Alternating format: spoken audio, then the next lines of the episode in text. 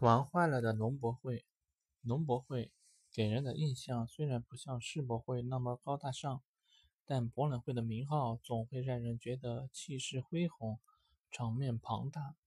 但小城市的农博会却让人感觉怪怪的。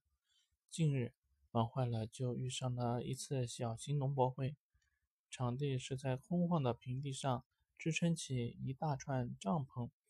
商贩们将全国各地的小商品汇聚其中，有吃的，有玩的，有穿的，有用的，不需要门票，吸引了许多周边的居民过来捧场，人气挺旺。玩坏了在场地里转了几圈，却始终提不起兴致。小商品虽多，但有特色的产品却比较少，很难让人有眼前一亮的感觉。东西的品质也很一般。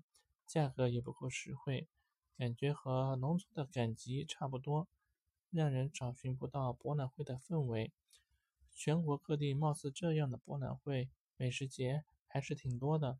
有网友猜测说，估计就是一帮人打着农博会的招牌，在全国各地到处巡回。玩坏了觉得，农博会如果真的这样开下去，用不了多久就真的被玩坏了。